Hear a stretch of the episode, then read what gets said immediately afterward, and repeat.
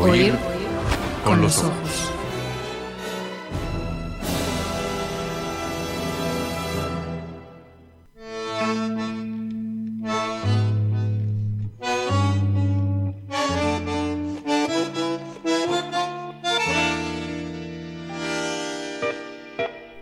Bueno, querido Rafael, ¿qué libro vas a bajar hoy de El último en aquel?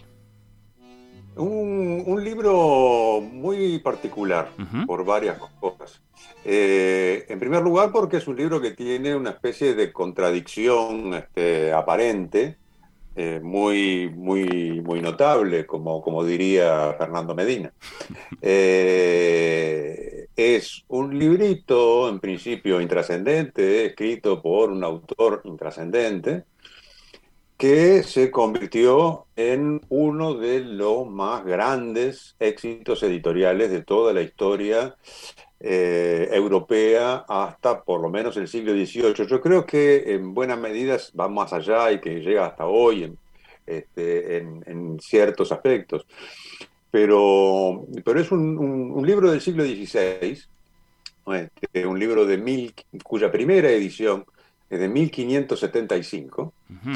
Eh, eh, publicado en Baeza, España, eh, por un médico, un médico de provincia, llamado Juan Huarte, y que lleva como título Examen de Ingenios para las Ciencias.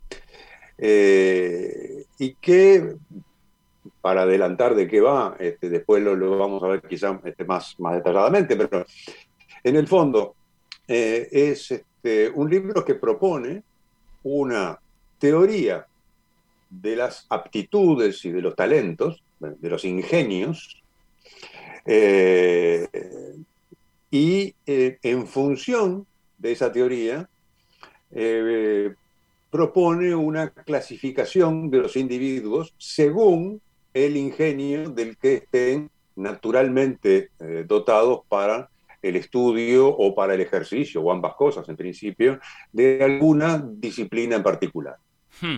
Eh, esa es la, digamos, ese es el proyecto del libro, que es un libro político, o sea, es escrito por un médico, está basado en un saber médico, pero es un libro político por, por razones que, voy a, comentar este, enseguida. Pero cuando decía recién que, que de alguna manera es un éxito que sigue hasta la fecha, eh, bueno, no solamente porque se sigue editando el libro, hay ediciones críticas este, regularmente, pero además porque hay una muy, muy este, abundante literatura sobre el libro, eh, pero una literatura, eh, digamos, desigual en cuanto a su interés y a su, y a su calidad. Es una literatura mayoritariamente española, hasta los años 80 y 90 muy teñida de nacionalismo español, eh, y que tiene en su gran mayoría una debilidad muy grande, que es que este, insiste con la idea, con el motivo del precursor, eh, lo cual trae este, una torrente de anacronismos.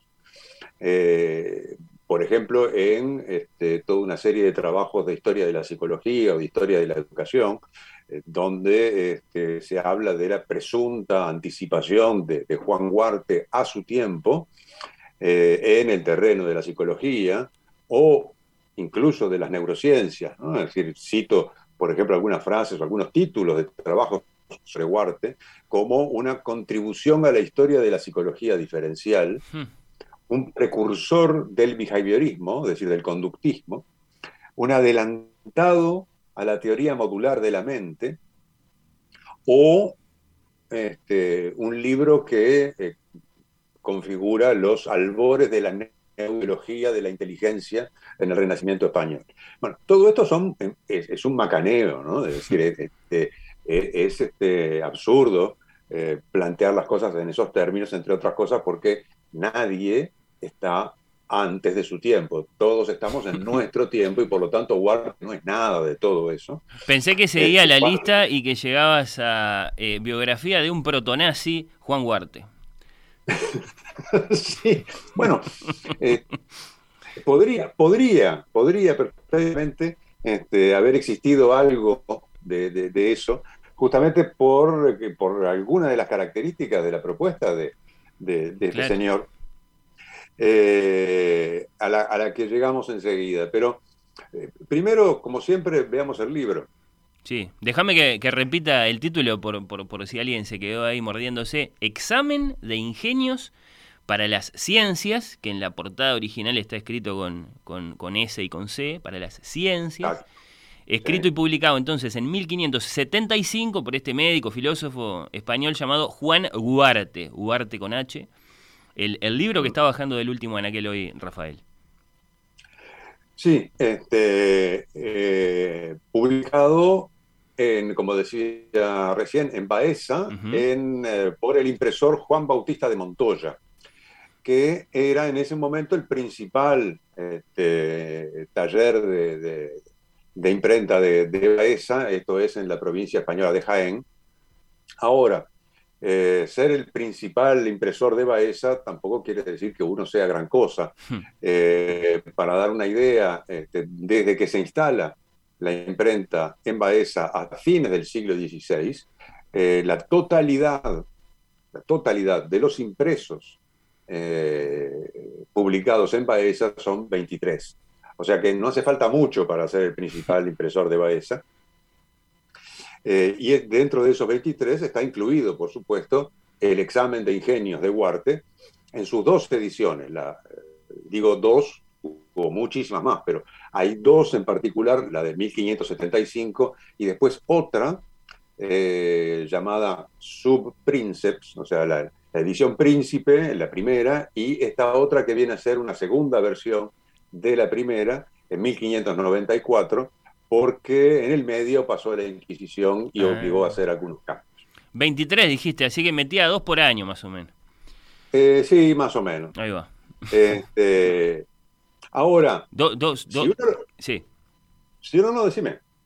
dos por mes, dos por mes. Ahí está, me quedé este, pensando en, en, en, eh, en cuánto laburaba este impresor. No, pero ojo, 23 desde mediados del siglo XVI, o sea, 23 en 50 años. Ah, no, está, no, está, está, está. No 23 entre las dos ediciones, ahí, estaría, ahí, ahí la va llevando. Este, no, no, 23 en total, y no solamente Montoya, sino las, las otras este, eh, imprentas en Baeza, en total de Baeza, salieron en medio siglo 23, este, 23 obras. Hacían lo que dos De las cuales, dos de las cuales son estas dos ediciones del examen de ingenios. Perfecto. Ahora, eso, eso que es muy modesto, eh, eh, se convierte en realidad ese taller, el taller de Juan Bautista de Montoya, en el vientre que parió una de las obras en castellano más insistentemente reeditadas, traducidas y citadas en toda la Europa moderna. Eh, para dar algunos datos, en los primeros 100 años, desde su primera edición, el examen de ingenios había circulado ya en francés, italiano, inglés, latín y holandés. Y había conocido 65 ediciones en Pamplona, en Valencia, Huesca, Bilbao, en Lyon, en París, en Rouen, en Amberes, en Leiden, en Ámsterdam, en Venecia, en Cremona, en Londres y sumo y sigo. Eh, en total, hasta eh, las ediciones contando el siglo XVIII, llegaron a ser 80.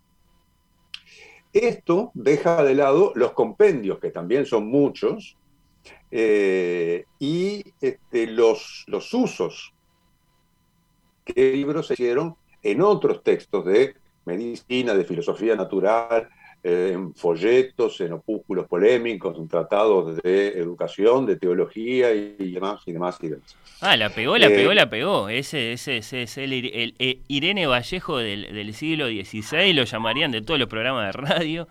Imagino, le harían notas eh, todos los fines de semana a Juan Huarte. O sea, de la nada este, pegó un, un, exitazo. Sí. Este, incluso, eh, por ejemplo, para poner algún ejemplo, eh, en, eh, un señor llamado Antonio Posevino, jesuita él, y que tuvo una participación importante en la elaboración de la Ratio Studiorum, es decir, el método de estudios de, los colegios jesuitas, incluye o sea, incluye, parafraseándolo, el libro de Huarte es, es la, primera sección de lo, que es un gran clásico de, digamos, de, la producción sobre la educación eh, jesuita, que es la Biblioteca Selecta de, de, Posevino, eh, que a su vez tuvo este, varias ediciones. Después, esa primera parte del libro de Posevino se edita independientemente, lo cual es una versión de Huarte que adquiere vida propia y tiene seis o siete ediciones en italiano, en latín, etc. Eh, otro jesuita llamado Antonio Sara también publica un libro llamado Anatomía este, de los ingenios, que está este, también eh, basado fundamentalmente en el libro de Huarte, eh, etcétera, etcétera. Y por esa vía llega un amigo del que hablamos el año pasado. A ver. Porque eh, hay una traducción inglesa hecha por un tal Richard Carew en Inglaterra eh, del libro de Huarte, eh, Examination of Wits Men, que se inspira a su vez este, en cosas que vienen de los jesuitas, y este es un libro que fue un libro fundamental para la anatomía de la melancolía de Barton. Es decir, que Huarte es una de las fuentes de las que Richard Barton se sirve a la hora de hacer su anatomía de la melancolía de la que hablamos el año pasado. ¿Cuál fue la palabra que eh, usaste? ¿Wit? Eh, ¿Examination of, wit? Está. Sí, sí, eh, una palabra que, claro, identificamos mucho con, con aquel tiempo, como sinónimo ¿sí? de, de, ingenio. A de que yo me, me, quedaba pensando, ¿no? Es decir, qué tan, qué tan común sería esto de, del ingenio, pensando que tan poquito después la palabra ingenio va a aparecer en el título del más famoso de los libros españoles de todos los tiempos. Bueno, este es otra de las celebridades que le debe mucho al libro Cuarte decir, hay, hay toda una rama de, estudios este, cervantinos eh, que trata eso, es decir, cómo en el, Don Quijote de la Mancha de Cervantes, el ingenioso Hidalgo, eh, bueno, este, se nutre de las teorías de, eh, del libro de Juan Huarte. y para poner un último así en este name dropping de, hmm. estrellas este, de, las letras europeas, la primera traducción alemana del libro de Huarte, que data de 1752, es la tesis de doctorado de Lessing, hmm.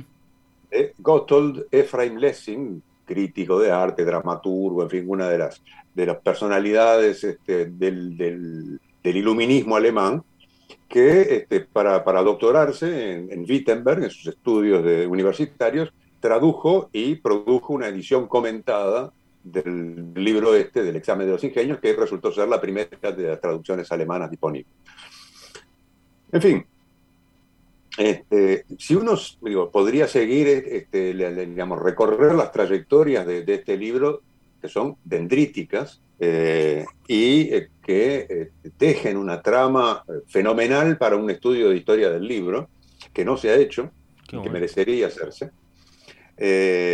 pero volvamos a Huarte y a su, y a su libro, que es un, eh, que decía, es esta primera edición, la segunda también, pero sobre todo de la primera, desde el punto de vista material, editorial, es, es, un libro muy berreta, hmm. es decir, un libro de pobretón, es decir, mal impreso, con, una cantidad de ratas, en fin, es una cosa barata. Eh, ¿Qué tan extenso, Rafael? Porque ya que mencionaste la anatomía de la melancolía y me vino a la mente ese ladrillazo que, que nos puede voltear la mesa acá si lo, si lo traemos. ¿Qué, tan extenso este, este, este examen de Huarte? No, es, mucho, mucho más breve que, la anatomía de Barton. Eh, tiene aproximadamente unos 150 folios, es ah, decir, este, una cosa modesta también. Este, una vez que mencionamos el libro, bueno, vayamos a ver quién es este señor Huarte en, dos palabras, ¿no? Bien. Este, o sea, bueno, Huarte es un médico que se forma este, en, Alcalá de Henares, nacido en San Juan Pie de Puerto, en Navarra. hoy eso es Francia. Este, y eh, no se sabe muy bien, quizás 1529.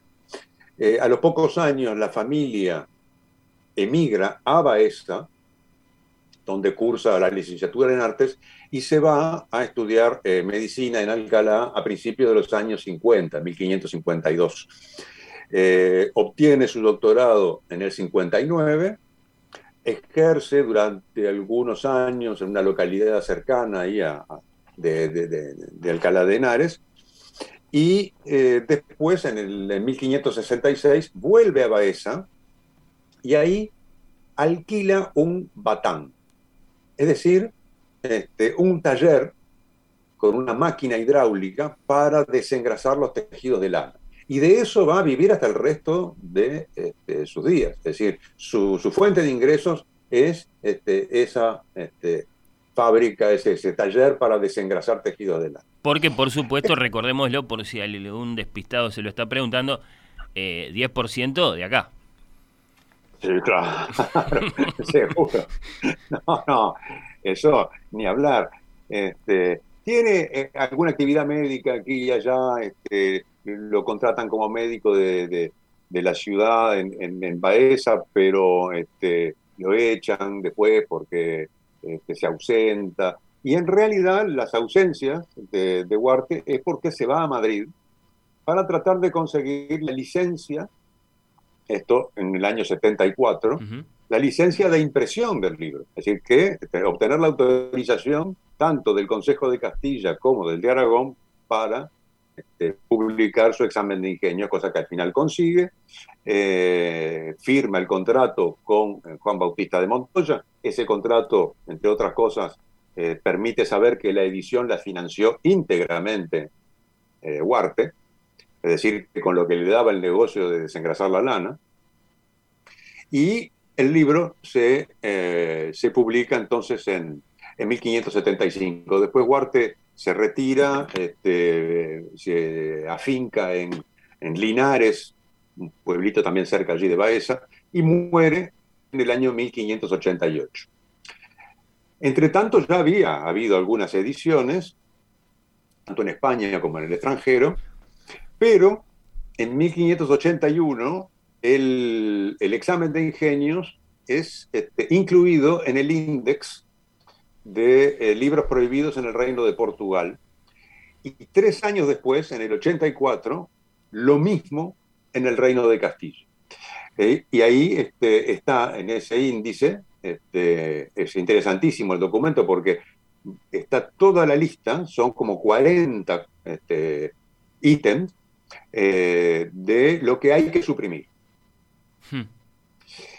Y ahí entonces empieza a elaborar la segunda edición, solo que el tipo se muere, no está muy claro quién la completa, este, porque la segunda edición, que es del 94, se publica más de cinco años después de la muerte eh, de Huarte, y con toda una serie de modificaciones. Hay un capítulo entero que desaparece, este, hay otros capítulos que bueno, que deben ser reescritos parcialmente, eh, aparecen capítulos nuevos, es un poco más larga en realidad la, segunda, la segunda edición. Así que sería una segunda edición aumentada o disminuida, bueno, eh, y corregida eh, según lo mandatado por la Inquisición. Exactamente. Que el problema fundamental de la, de, la Inquisición es que Huarte adopta un punto de vista naturalista. Es decir, este, fundamentalmente con cosas muy complicadas desde el punto de vista teológico como la inmortalidad del alma. Mm. Es decir, Huarte relaciona el entendimiento, es decir, el alma racional, la relaciona como algo que forma parte del cuerpo. Y ahí se pudrió todo este, y dijeron, no, no, señor, esto no lo podemos. Y ahí es un capítulo entero que sale. Y en la segunda edición, este, Huarte escribe, Huarte o quien haya completado, en fin, este, hay un par de frases diciendo, no, no, no, pero miren que el alma inmortal no tiene nada que ver con esto, existe, pasa. Eh, ¿A quién está dedicado el libro? Bueno, al rey, a Felipe II. Mira. Eh, no es por esto, necesariamente, o no solo por esto, que eh, es un libro político, eh, sino por el objetivo del libro. Se trata, una vez más, para Huarte, de proponer una teoría de las aptitudes, es decir, un sistema capaz de determinar a qué tipo de ciencias debe este, destinarse un individuo según un conjunto de características que pueden ser identificadas en términos de teoría médica y de filosofía natural. Hmm. Eh, y esto eh, eh, en base a tres premisas que están ya en el, prefacio, que dicen, y acá cito este, parcialmente esas tres premisas. La primera, Huarte se dirige al lector, está escrito en segunda persona. La primera es que de muchas diferencias de ingenio que hay en la especie humana, solo una te puede caber. La segunda es que a cada diferencia de ingenio le responde solo una ciencia y no más. O sea, ojo con lo que vas a elegir, porque si elegís mal, la quedaste. Y la tercera, que después de haber entendido cuál es la ciencia que a tu ingenio más le responde, te queda otra dificultad mayor por averiguar, escribe Huarte, y es si tu habilidad es más acomodada a la práctica o a la teoría. Ah. Y de allí se puede imaginar una clasificación de los súbditos de Felipe II en función de los ingenios para las ciencias, para lo cual Huarte propone la creación, lo cito de nuevo, de diputados en la República que en la tierna edad descubriesen a cada uno su ingenio, haciéndoles estudiar por fuerza la ciencia que les convenía y no dejarlo a su elección. Ahí es donde viene el, digamos, la, el proyecto de reforma educativa. Eh, sí, este, un, poquito eh, autoritario, digamos, pero que bueno, estamos en la monarquía hispánica, tampoco, este, tampoco pidamos este, eh, milagros este, en, ese, en, ese antiguo régimen de Felipe II. Y ahí postulado eh, allí, además, eh, Rafael, eh, siguiendo las, premisas que, leías, hay, hay, postulado allí una especie de determinismo profesional o algo así. Sí, sí, sí, absolutamente, absolutamente. Es decir, cada uno tiene una determinada conformación natural, física, que lo hace apto para tal o cual disciplina Acá ciencias hay que entenderlo como disciplina. Sí, claro. Eh, y, por lo tanto, este, lo, que, lo que argumenta Huarte es, es un despropósito y un desperdicio dejar que haya gente que, teniendo aptitudes para el derecho, vaya a hacer teología porque va a ser un muy mal teólogo, y así estamos. ¿eh? La, religión cristiana este, en, en España se está este, deteriorando porque justamente le permitimos a cualquiera que sea teólogo, lo mismo con los médicos, lo mismo con los abogados, etcétera, que son las, tres, este, las tres grandes profesiones a las, que, a las que apunta, y a cada una de ellas le dedica un capítulo, eh, porque es muy crítico con las universidades. Si las universidades están funcionando mal, las tres, las tres facultades superiores, la de medicina, la de teología y la de derecho, eh, y, bueno, por lo tanto hay tres capítulos del libro que están dedicados al análisis de los ingenios apropiados para cada una de esas materias. En cada caso considerados en su vertiente teórica y práctica. Eh, el décimo, por ejemplo, está este, dedicado a la teología y al predicar, que es su práctica. El undécimo a la teoría de las leyes y a la práctica del abogar y juzgar, y el duodécimo a las dos facetas teórica y práctica de la, de la medicina. y a esos capítulos se suman... Suenan por todos lados, Rafael, los ecos eh, espartanos de la filosofía de, de Huarte. Casi estoy viendo las ilustraciones del libro con Juan Huarte agarrando de los pies al abogado y tirándolo de cabeza en la Facultad de Teología y así al teólogo en la de Derecho. Rafael, ¿cómo seguimos? Eh, seguimos este, con viendo los capítulos, este, si te parece. Sí, claro. Había tres capítulos de los que hablábamos recién, ¿no? O sea, uno para medicina, uno para teología, otro para derecho. Eh, a esos se suman otros tres.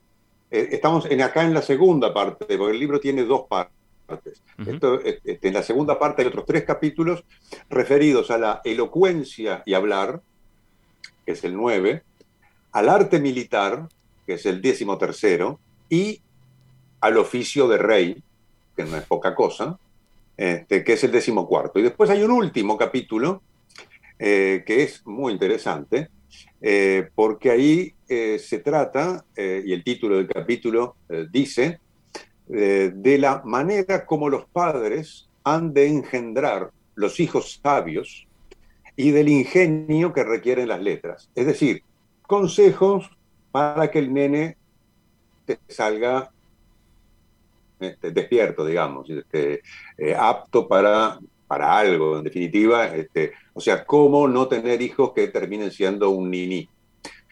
Eh, Consejos la primera, eh, aplicables antes, Sí. de, antes de, la, de la concepción, digamos. No, no- Claro, no, en la crianza, sino eh, en el momento de engendrar a los hijos. Pa, la, la tenía clara este hombre.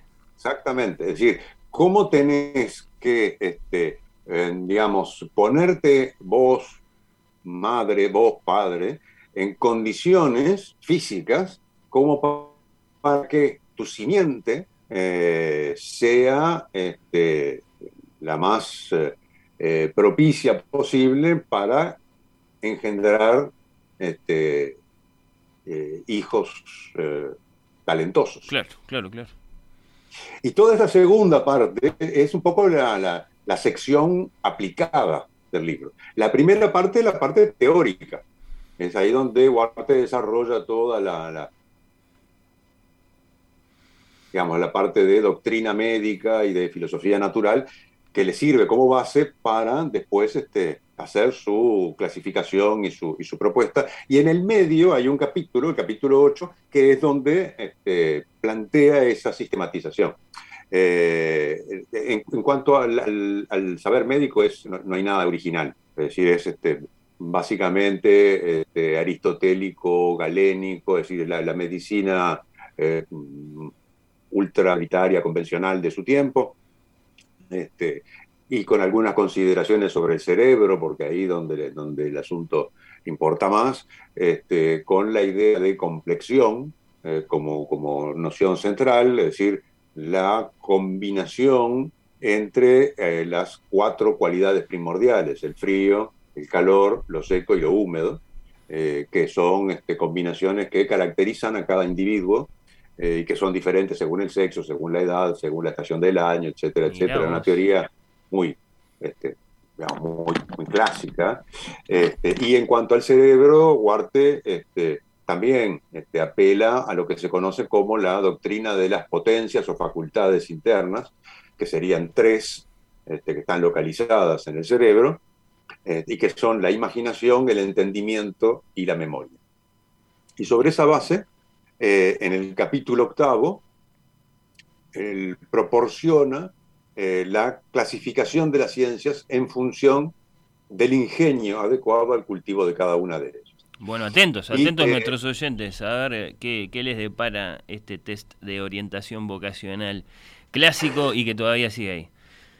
Ahí está. Es un párrafo que voy a leer este, que lo resume. Y dice Huarte, las artes y ciencias que se alcanzan con la memoria son las siguientes. Gramática, latín y cualquier otra lengua, la teoría de la jurispericia, o sea, del derecho, Sí. la teología positiva, cosmografía y aritmética. Eso es memoria. Las que pertenecen al entendimiento son la teología escolástica, la teoría de la medicina, la dialéctica, la filosofía natural y moral, la práctica de la jurispericia, que llaman abogacía, y, en tercer lugar, de la imaginación, nacen todas las artes y ciencias que consisten en forma, correspondencia, armonía y proporción. Estas son poesía, elocuencia, música, saber predicar, la práctica de la medicina, las matemáticas, la astrología, gobernar una república, el arte militar, pintar, dibujar, escribir, leer, ser un hombre gracioso, apodador, polido y agudo, y todos los ingenios de los artesanos. Y también, esto es increíble el final, y también una gracia de la cual se admira el vulgo, que es dictar a cuatro escribientes juntos materias diversas y salir todas muy bien ordenadas. Bueno, atentos eh, todos nosotros entonces eh, y, preguntémonos nomás si somos memoriosos, si somos olvidadizos pero despiertos, o si somos eh, ocurrentes, graciosos, habilidosos, etc. Y, bueno, y de ahí para adelante. Y si tenemos la, imaginación como principal... Este, ahora, una vez que se plantea este sistema de correspondencias, se puede hilar más fino todavía incorporando los grados de calor, sequedad y humedad que determinan diferencias tanto de imaginación como de entendimiento y de memoria. Con lo cual, el abanico de combinaciones se abre prácticamente a infinito y le da cabida a tantos ingenios como ciencias uno quiera eh, analizar desde este punto de vista.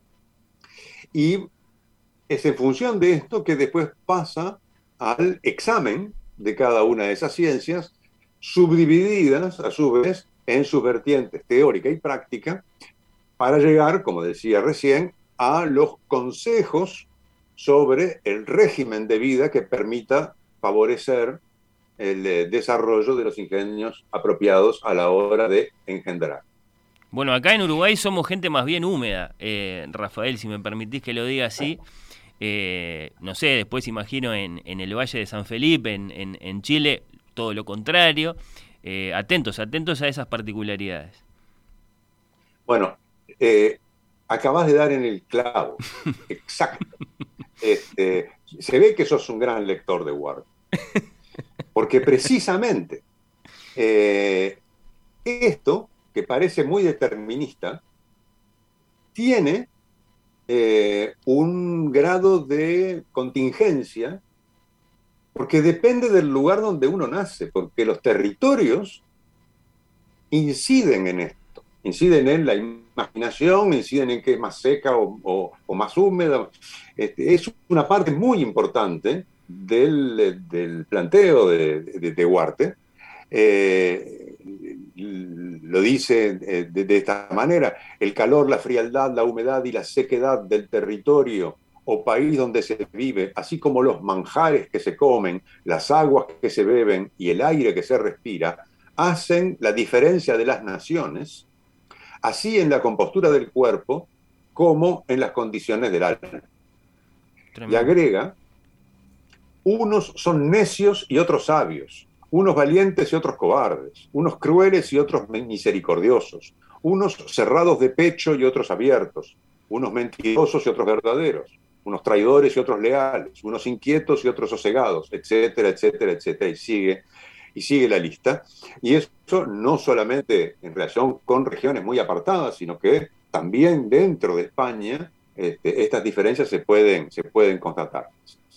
O sea que cada ciencia, cada disciplina supone un desequilibrio en las cualidades primarias, o sea, el predominio de alguna de ellas por sobre las otras, que favorezca el desarrollo de un ingenio en detrimento de otros posibles, y esto solo puede nacer en una región determinada del mundo. Mm. O sea, el talento depende de la acentuación de la complexión hacia uno u otro de sus extremos, y eso tiene una de sus causas fundamentales en el entorno físico y geográfico. Ah, claro, o sea, que te, te, termina componiendo Duarte una especie de mapa físico-intelectual, mapa mundi físico-intelectual, en el que te deja bien clarito dónde crecen, pongamos por caso, los mejores abogados. Y dónde querés los mejores médicos. porque ahí hay una cosa extraordinaria, realmente extraordinaria, que con lo que, quisiera terminar. Eh, Porque en el capítulo que le dedica a la medicina, que como decía, como todos los capítulos, está dividido en la teoría y en la práctica, la medicina práctica este, ocupa el 80% del capítulo. A la medicina teórica le unas paginitas. Todo eso, todo ese desarrollo, está destinado a demostrar que los mejores médicos de la Tierra son judíos. Hmm. Los mejores médicos prácticos. Y ahí este, incluye una anécdota este, del rey de, que estaba quejado de una, de una enfermedad a la que sus médicos cristianos no, no lograban este, encontrarle la vuelta. Y entonces este, Francisco I, ya harto de, los fracasos este, de, de, sus médicos, manda pedir a su archienemigo, el emperador este, Carlos V, Carlos I de España, le pide que le mande un médico judío. Solo que en España no había médicos judíos. Hmm. ¿Por qué? Este, los judíos este, habían sido expulsados, como se sabe, allá a fines del siglo XV. Entonces lo que hace Carlos V para satisfacer el pedido de Francisco I es le manda un converso, un cristiano nuevo, es decir, este, un cristiano este, que, eh, de origen judío.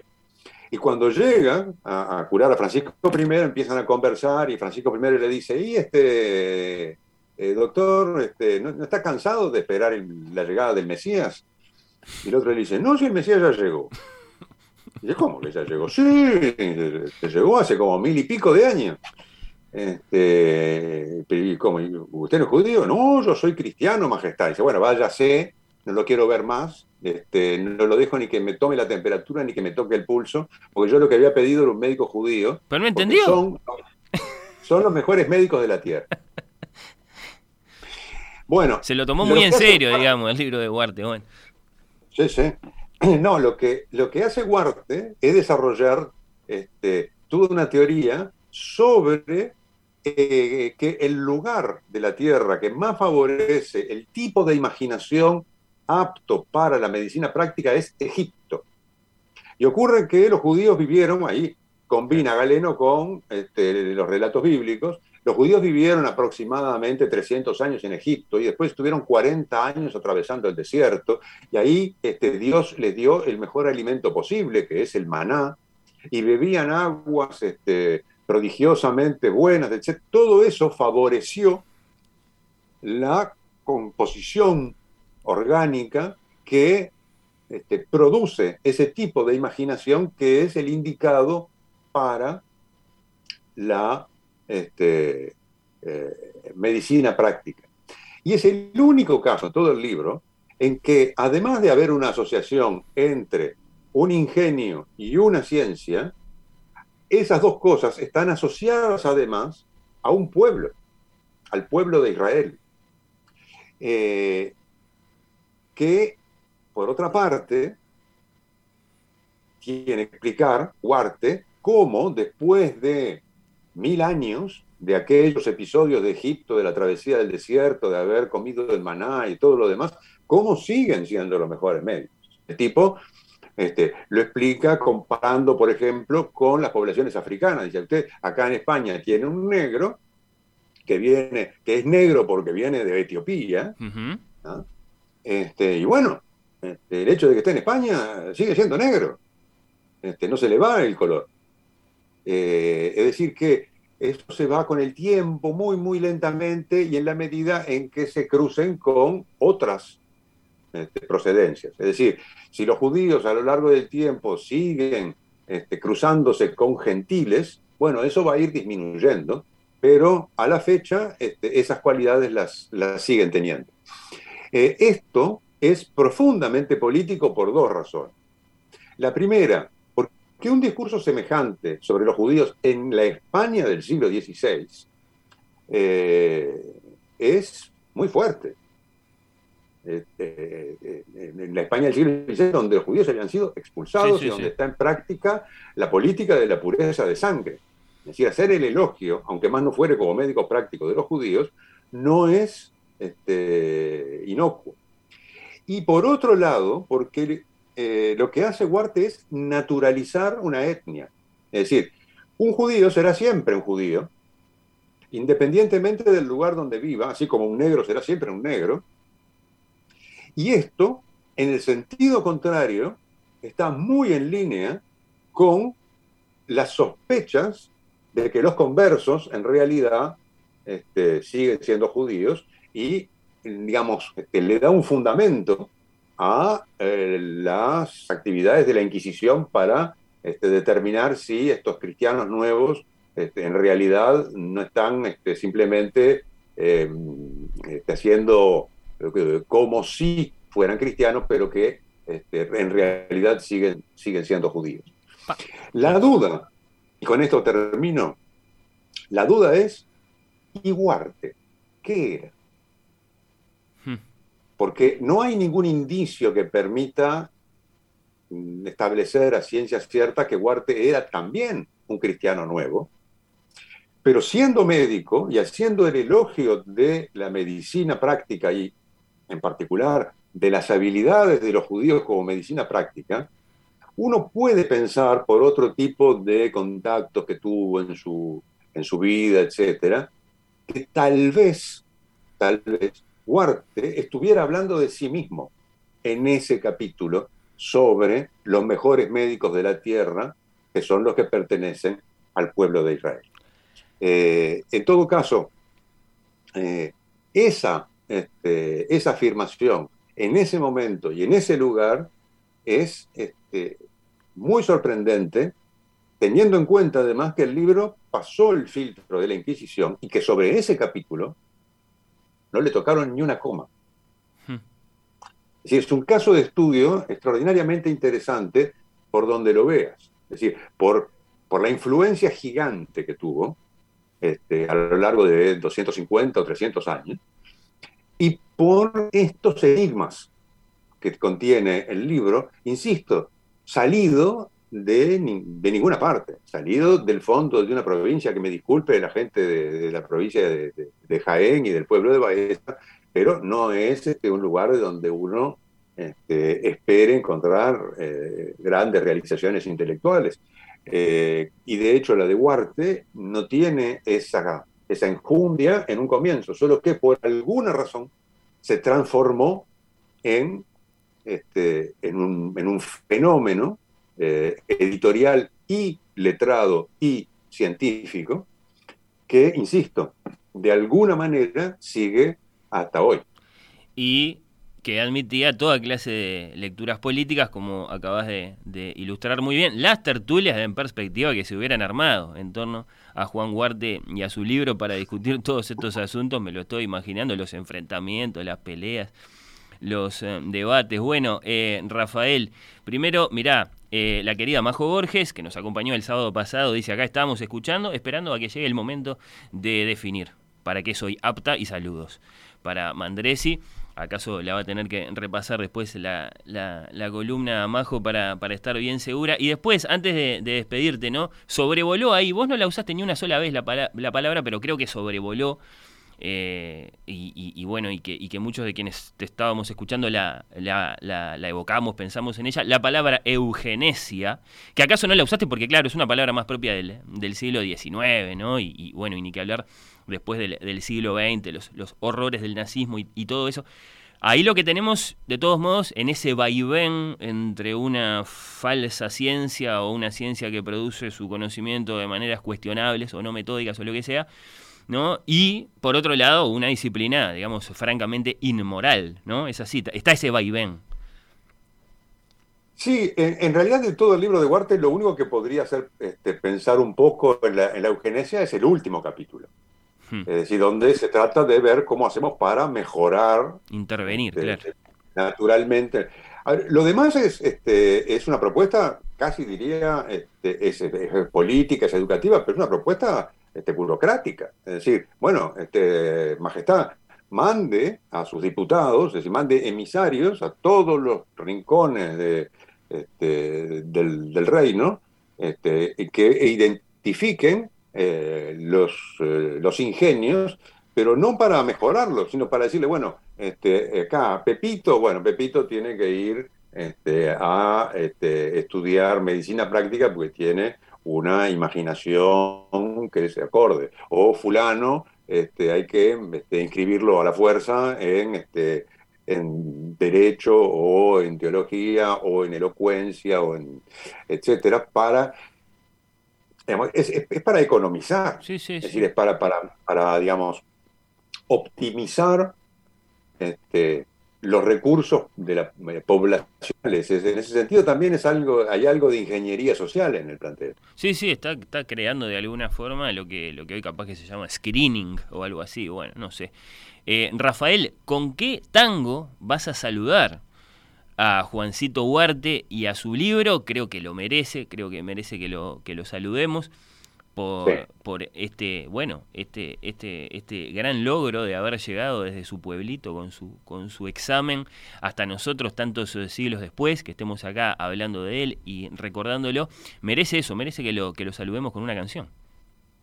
Sí, este, por supuesto. Eh, pero antes, este, déjame este, decirle a, Majo que no se haga problema, que ella tiene aptitudes y talentos para, para lo que quiera. Es decir, ella tiene el, entendimiento, la memoria, la imaginación a punto de caramelo, ya que tiene todas las puertas abiertas. Estamos todos de acuerdo. Y, y en, cuanto, en cuanto al tango, sí traje uno. Es un tango de Alejandro Junici, que fue, este, que integró la orquesta de D'Arienzo eh, un tango de 1930, pero que este, lo vamos a escuchar en una versión contemporánea de, la Fernández Fierro. Bien. Y, bueno, en homenaje a Guarte y a su examen de ingenios, eh, el tango no podía ser otro más que El Ingeniero. Gracias, querido. Un abrazo y hasta la próxima. Un abrazo.